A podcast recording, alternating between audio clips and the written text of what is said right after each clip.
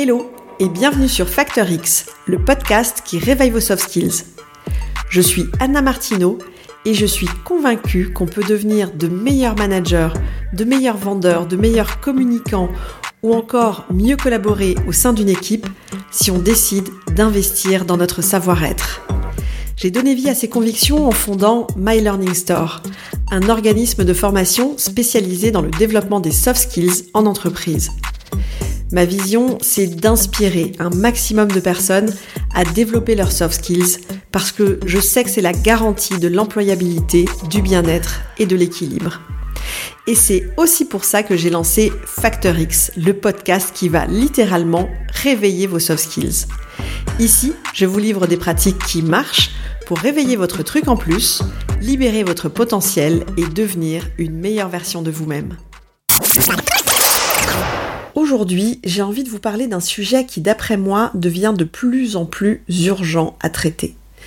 Il s'agit des compétences des managers et en particulier des 7 soft skills qui sont vitales quand on manage une équipe.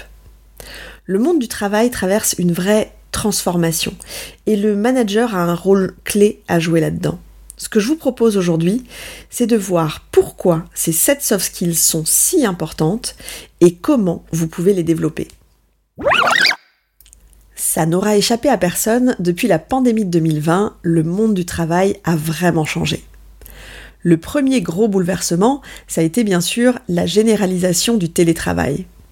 Aujourd'hui, toutes les entreprises ou presque ont opté pour la possibilité de deux ou trois jours de télétravail par semaine, avec bien sûr toute l'organisation qui va avec. En 2022, on a commencé à entendre parler aussi de la semaine de quatre jours. Laurent de la Clergerie, chez LDLC, c'est le précurseur en France du principe. Et en Angleterre, il y a une grande étude qui a été menée avec des résultats très positifs à ce sujet. Alors, bien sûr, on n'en est pas encore à généraliser la semaine de 4 jours dans les boîtes en France.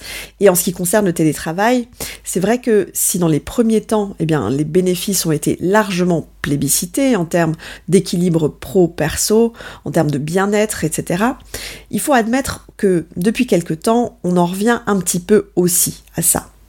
Parce que faut dire que les conséquences sur la qualité de la communication et du travail de l'équipe sont vraiment évidentes on a beaucoup plus de mal à gérer les projets quand tout le monde est à distance et ça se ressent aussi, moi je le constate chez mes clients qui m'en parlent, sur les services clients et le nombre de réclamations que les entreprises reçoivent. Ce qui est sûr, c'est que le monde du travail traverse en fait une vraie transformation. Et que de plus en plus de salariés ben, ont de nouvelles aspirations aujourd'hui. On a envie d'autre chose. On a envie de travailler dans des environnements qui donnent un sens à ce qu'on fait. On veut des relations moins hiérarchiques, plus verticales. Les collaborateurs réclament un meilleur équilibre vie pro, vie perso. Alors ça ne veut pas du tout dire que les gens n'ont plus envie de travailler, mais ça veut dire, d'après moi, que le travail ne vient plus en première place dans la hiérarchie de nos besoins. Le travail aujourd'hui, c'est plutôt comme un moyen pour notre épanouissement. Ça nous sert à nous épanouir. Et quand un job ne nous permet pas de nous épanouir, eh bien c'est là qu'on décide sans aucun problème à démissionner. Et le plus gros défi des entreprises aujourd'hui, c'est évidemment le recrutement et le turnover. Parce que les gens aujourd'hui n'hésitent plus une seconde pour démissionner et pour accepter de travailler pour vous, il leur faut vraiment une bonne raison. Et cette raison, c'est plus du tout le salaire. Pour répondre à ce double défi, les entreprises doivent développer leur attractivité et fidéliser les équipes. Et c'est là qu'on va parler des managers. Parce que, c'est mon point de vue en tout cas, le manager a un rôle clé à jouer pour garder les équipes motivées et engagées. Quelle que soit l'entreprise, c'est le manager qui donne envie aux gens de rester. On dit bien qu'on rejoint une entreprise et qu'on quitte son manager, non? C'est lui, c'est vrai, qui porte les pratiques RH de l'entreprise au niveau de ses équipes. C'est le premier interlocuteur d'un salarié dans l'entreprise. C'est lui qui organise, qui résout les problèmes et parfois aussi, il faut dire, c'est lui qui les crée, les problèmes. Et c'est là que souvent, les entreprises ont un vrai souci. Elles dépensent une énergie de dingue pour soigner leur image de marque, pour soigner leur recrutement et badaboum, il suffit qu'on tombe sur le mauvais manager et toute cette énergie n'aura servi strictement à rien. Alors c'est quoi un bon manager? C'est compliqué de répondre à ça. Il y a bien sûr des tonnes de définitions et de mon point de vue, un bon manager, c'est au moins quelqu'un qui respecte les droits de ses collaborateurs. Ça a l'air évident, mais tous les managers ne sont pas forcément formés en droit du travail. Donc bon. C'est aussi quelqu'un qui se connaît bien, même très bien, au niveau de ses forces et de ses ressources, et qui saura les mettre au service d'un individu et de son équipe. Un bon manager, il connaît aussi ses limites. Il accepte d'être une personne comme tout le monde, entre guillemets. Il est humble. Il donne l'exemple. De la même manière que tous les autres dans l'entreprise, tout le monde doit être exemplaire. Et surtout, pour moi, un bon manager, c'est quelqu'un qui sait adapter son style de management et sa communication aux nouvelles attentes des équipes. Le problème aujourd'hui, c'est que le rôle du manager, comme on l'a toujours connu, n'est plus du tout en phase avec les attentes des collaborateurs en termes de management. La mission du manager est de plus en plus complexe à porter. En entreprise, on est de plus en plus dans ce que j'appelle les injonctions contradictoires. D'un côté, on nous parle de performance. Alors évidemment, la performance est la clé de tout et c'est bien le manager qui est la clé de la performance de ses équipes. Et en même temps, on nous parle de bien-être au travail. Le manager doit gérer les conditions du travail et il doit faire attention aux personnes, à leur bien-être, à ce que tout le monde se sente bien. On va être clair, les gens s'attendent à être considérés en tant que personne et pas en tant qu'un élément du système. Ils veulent avoir une vraie reconnaissance. Les gens supportent de moins en moins la hiérarchie pyramidale et les rapports descendants. Ils veulent des relations plus horizontales, plus saines, plus adultes. Ils veulent des décisions concertées et plus de décisions imposées. Et au final, je trouve, en tout cas c'est mon point de vue, que les managers ne sont pas du tout formés à ce type de management. Je suis convaincue que les managers, c'est vraiment la clé, le vrai moteur de la transformation en entreprise. Et ils ont besoin d'être formés correctement au management. Mais tout dépend de ce qu'on entend par là. Pour moi, ils doivent être formés à manager les besoins des équipes d'aujourd'hui. Et donc, comme je l'ai dit tout à l'heure, à répondre aux besoins de relations horizontales, de décisions concertées, à donner du sens. Est-ce que vous saviez qu'en France, 4 managers sur 10 n'ont jamais été formés dans leur poste À chaque fois que je le dis, ce chiffre, ça me fait toujours autant halluciner. C'est comme si je vous disais que vous allez entraîner une équipe de basket, mais je vous donne pas les règles. Ça peut vite être compliqué, non? Ce qu'on doit chercher chez un manager, c'est la capacité à transmettre et à faire grandir ses collaborateurs. Et pour ça, on va chercher à développer chez les managers les compétences essentielles pour répondre aux nouvelles attentes du monde du travail d'aujourd'hui. D'après moi, ces sept soft skills indispensables du manager sont, dans le désordre, l'agilité, l'intelligence émotionnelle, l'intelligence relationnelle, l'esprit critique, la prise de décision, la capacité d'innovation et de créativité, et enfin le leadership. La première soft skill, c'est l'agilité.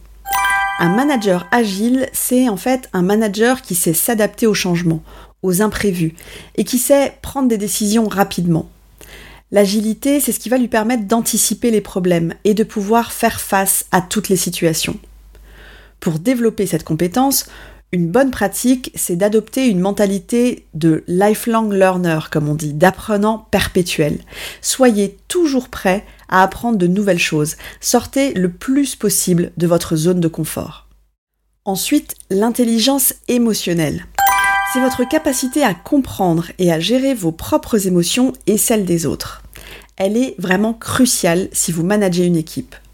Je m'attarde pas spécialement là-dessus parce que j'ai déjà traité ce sujet en long, en large et en travers dans les épisodes 2, 3 et 4.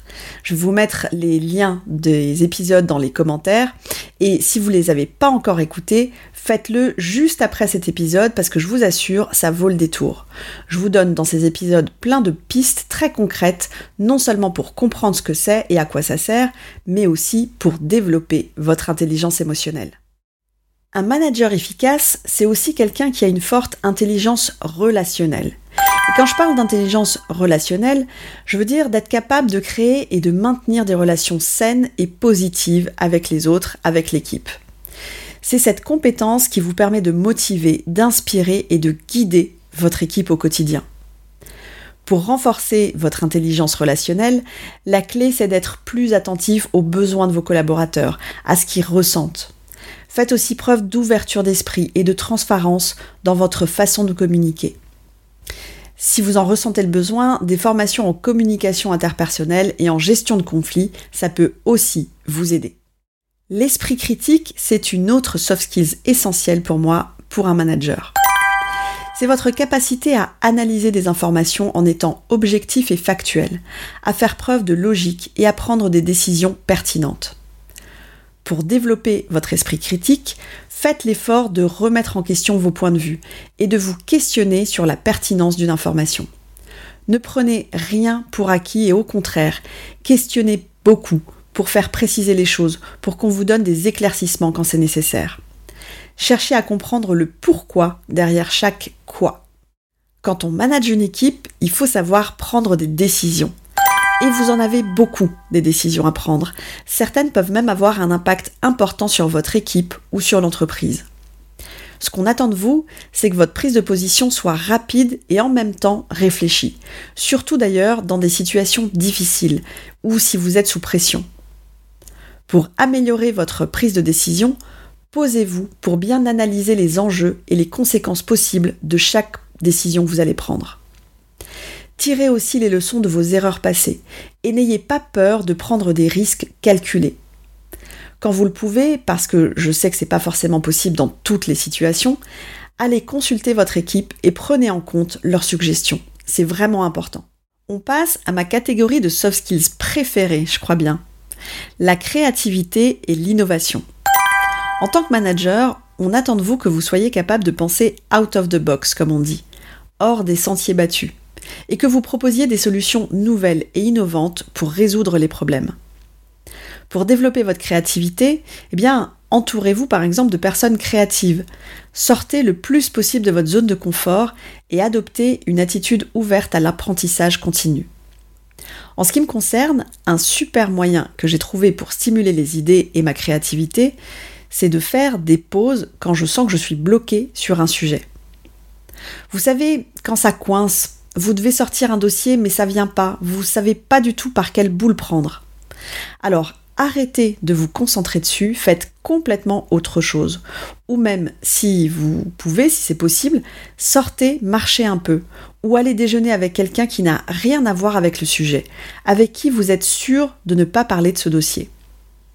Et souvent, vous verrez, bien une idée comme ça qui va jaillir de nulle part. Pour moi, ça marche franchement bien. Alors, je me dis que vous risquez pas grand-chose à tenter aussi. Et on conclut avec la dernière, mais pas la moins importante, soft skills du manager qui est le leadership. Un leader saura guider et inspirer son équipe pour la booster à atteindre ses objectifs.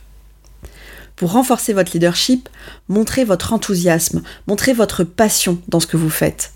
Valorisez les efforts de vos collaborateurs, déléguez-leur des responsabilités pour renforcer leur confiance. Et aussi, apprenez à tenir des discours impactants en réunion. On a tendance à l'oublier parfois, mais savoir prendre la parole en public, c'est une des composantes essentielles du leadership. Voilà pour ces 7 soft skills vitales des managers. Je vous les récapitule encore une fois. Il s'agit de l'agilité, l'intelligence émotionnelle, l'intelligence relationnelle, l'esprit critique, la prise de décision, la capacité d'innovation et de créativité et le leadership. Si vous voulez stabiliser vos équipes, engager et impliquer vos collaborateurs, vous devez impérativement développer ces 7 soft skills. Ce ne sont pas des compétences optionnelles, elles sont vraiment essentielles si vous voulez réussir aujourd'hui dans votre job de manager. Parce que ce qu'on attend de vous, c'est pas seulement de gérer votre équipe.